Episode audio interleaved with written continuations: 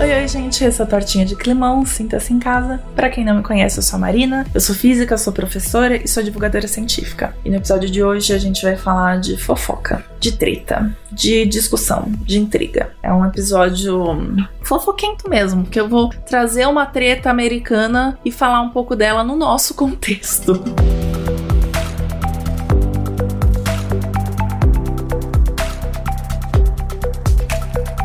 Provavelmente você não tá tão por dentro dessa treta, porque, como eu disse, ela não é nossa, mas ela tá movimentando muitas emoções nos Estados Unidos, porque aparentemente as pessoas estão com medo de perder seus fogões, onde já se viu. Imagina, você tá lá na sua casa, quietinho, e aí entra o fiscal de fogão na sua casa, tira seu fogão a gás, porque não pode mais ter fogão a gás, e te dá uma multa, e te prende, e te proíbe de fazer comida pro resto da vida. Bom, eu não sei exatamente exatamente o quão doidas as pessoas estão nessa história, mas tem gente que tá falando de uma forma tão apaixonada que efetivamente parece que o fiscal do fogão vai entrar na sua casa e levar seu fogão e te proibir de comer pro resto da vida. Não é bem assim, né? Mas a gente sabe as coisas na internet tomam algumas proporções um pouco fora da realidade, digamos assim. Essa história aqui, ela começou mesmo em dezembro, quando rolou um, um webinário, né, um seminário na web da The Public Interest Research Group, que é um, um grupo de pesquisa é, de interesse público. E eles estavam lançando um relatório para falar o resultado que eles tiveram numa pesquisa a respeito das informações passadas para o consumidor quando eles compravam um fogão, um fogão a gás especificamente. Eu já vou dar um spoiler aqui do resultado: nenhuma informação era dada. E você já comprou fogão a gás, você deve pensar, mas poxa, precisa de informação? Precisa. Pensa assim: você está enfiando gás dentro da sua casa, é não só a gente precisa saber como lidar com o gás, não deixar vazar e tudo mais, mas precisa lembrar que eu estou queimando coisa, né? Então eu tenho emissão de CO2. É interessante que a gente abra janelas, que a gente não deixa aquele ar ficar muito saturado de CO2, né? Isso para começo de conversa. Tem outras coisas que acontecem com o próprio trabalho de cozinhar. Então, se a gente tá fritando, é pior, é um pouco pior e tudo mais, né? Mas a gente deveria receber pelo menos a informação de que, olha, abre a janela, né? Essa é uma informação importante. Mas não, nem essa, nem do tipo, olha, você sentiu um cheiro estranho, dá uma olhada no seu gás. A gente nunca recebe essas informações. Pelo menos eu nunca recebi quando comprei fogão. E eu acho que eu já comprei dois fogões na minha vida. Mas, enfim, não é, a gente não está falando do caso Brasil, estamos falando do caso americano, que o resultado é o mesmo. Ninguém dava informação nenhuma. E aí, um moço chamado Richard Trunca Jr., ele estava lá falando e ele estava justamente falando sobre o absurdo que é as pessoas não terem informações sobre isso, porque vários estudos já apontaram que os fogões a gás são responsáveis por provocar ou por piorar doenças respiratórias, especialmente em criança. Ele estava meio indignadão falando disso porque ele era um cara da Comissão de Segurança dos Produtos ao Consumidor. Então, é, o trabalho dele é garantir que o produto traga segurança para o consumidor. Né? Então, se a gente está falando de um produto que pode piorar doenças respiratórias, talvez eles não seja tão seguro assim, né? E aí no meio do webinário, ele falou que a comissão, né, a comissão de segurança, ela estava tá, interessada em entender o quanto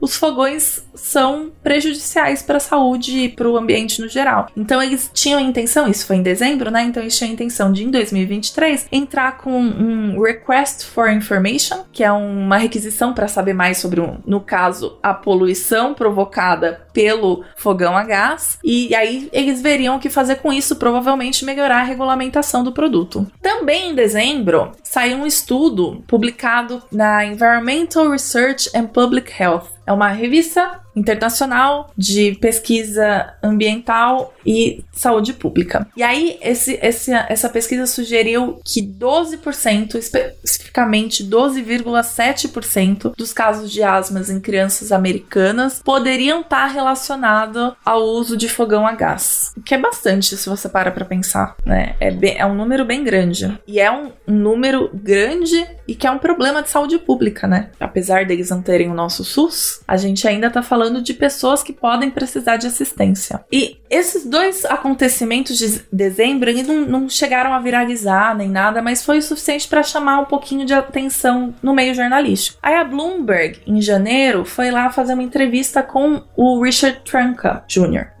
Eu foco no Jr. porque tem um Richard Trunka Sr., que é o pai dele, que aparentemente ele foi bem famoso na história das, dos sindicatos americanos. E esse daí, o filho dele é um pouquinho menos envolvido nisso. Ele é muito ativo dentro da comissão de segurança de produtos, tá? Mas aí deu essa entrevista para Bloomberg no comecinho desse ano, e aí ele comenta basicamente o seguinte: se uma coisa, se um produto não pode ser melhorado e ele representa algum risco, então ele tem que ser banido. O que se você parar para pensar faz muito sentido, né? Afinal ele tá falando, ele faz parte da comissão de segurança de produtos para o consumidor. Então ele tem que garantir que os produtos sejam seguros para o consumidor. Se o produto não vai ser seguro para o consumidor e não tem como ficar seguro, então ele não tem que ser usado. Faz total sentido lógico. Mas aí o caminho da loucura foi o caminho da loucura da internet, sabe? A notícia começou a circular como comissão de segurança avalia banimento dos fogões a gás. E aí de repente virou o governo Biden vai banir os fogões a gás. Num piscar de olhos, você estava ouvindo Tucker Carlson falando sobre o banimento absurdo dos fogões a gás. Aqui eu vou fazer um parênteses bem importante sobre quem é o Tucker Carlson. Ele é um jornalista da Fox News e ele é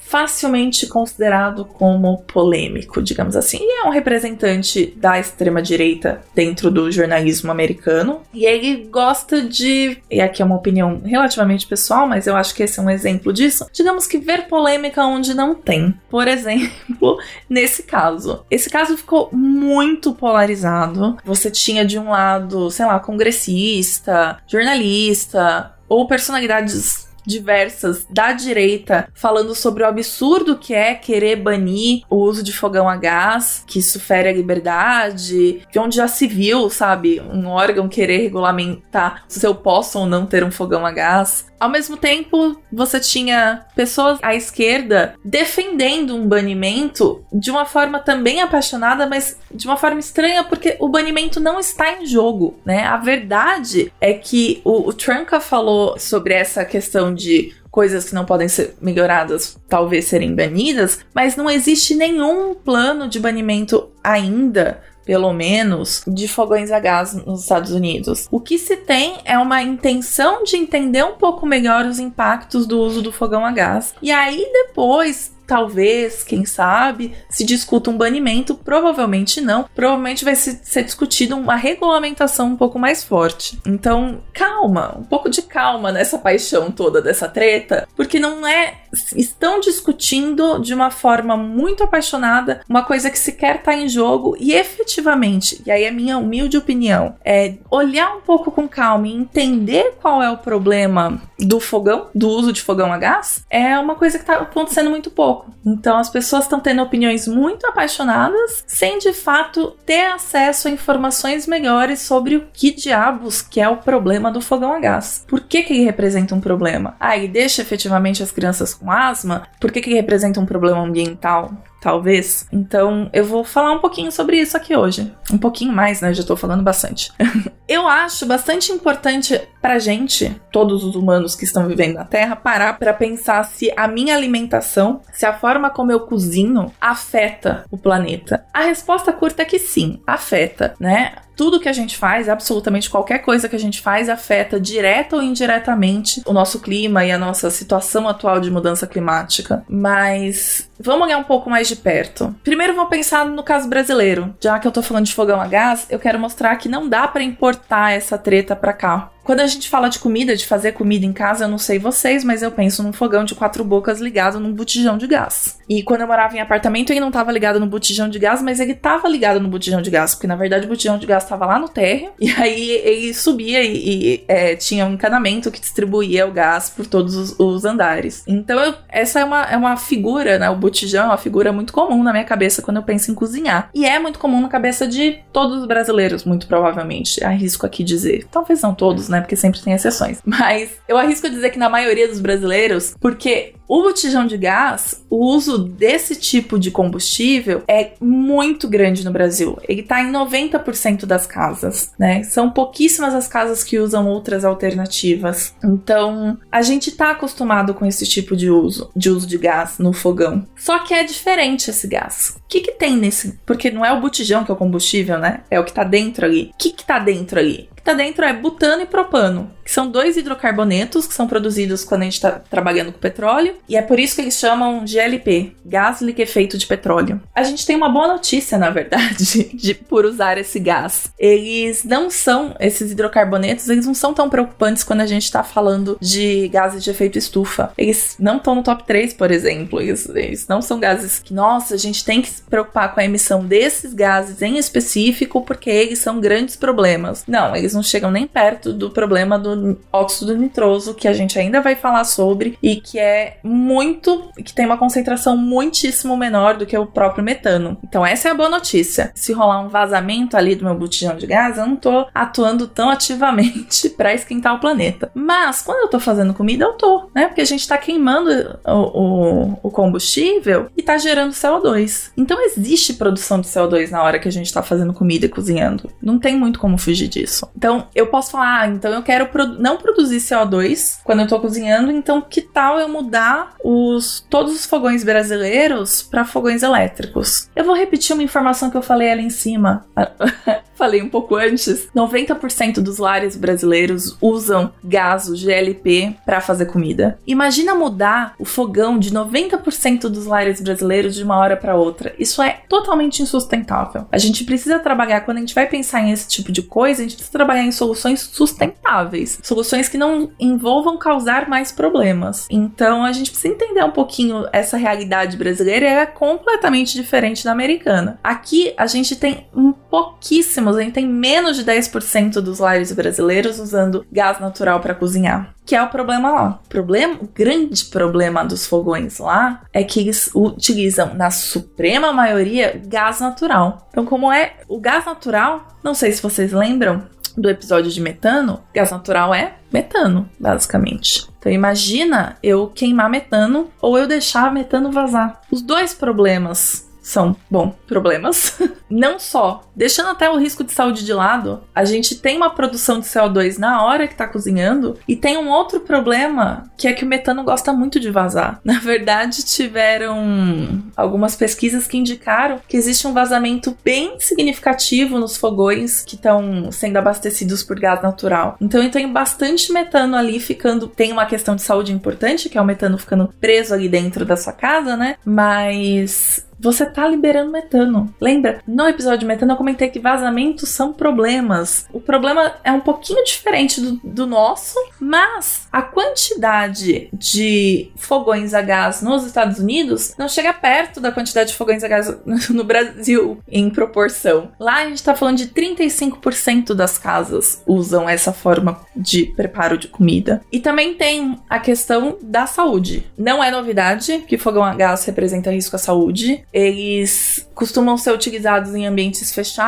e mal ventilados, e aí não é de hoje que tem resultados associando problemas respiratórios a questões do problema de ventilação no lugar onde você está fazendo comida, mas não é o foco do que a gente está comentando, a gente está pensando um pouquinho mais fora do ambiente de casa, né? Embora problemas de saúde pública estão intimamente ligados com problemas climáticos, a gente também vai falar disso depois. Resumindo, a gente não consegue olhar para um fogão a gás, principalmente no contexto americano do uso de gás natural, e falar que ele é completamente inofensivo. A questão aqui é justamente mostrar que, olha, as coisas não são tão nem muito de um lado nem muito do outro, a gente tem que olhar com calma e planejar as coisas com calma. O que a gente falou aqui sobre o que que acontece com o fogão, o porquê que é importante olhar para o fogão, não está sendo tão colocado em discussão no momento, porque é, a discussão acaba sendo mais sobre o banimento ou sobre poder fazer uma regulamentação do que sobre o que leva à necessidade de regulamentação ou o que leva à necessidade do banimento, né? E falar de regulamentação, falar de banimento envolve muitas paixões e isso é completamente inevitável, tá? Não dá para a gente falar, ah, vamos seguir só apenas e tão somente a voz da ciência, porque não existe isso, tá? A ciência ela é completamente afetada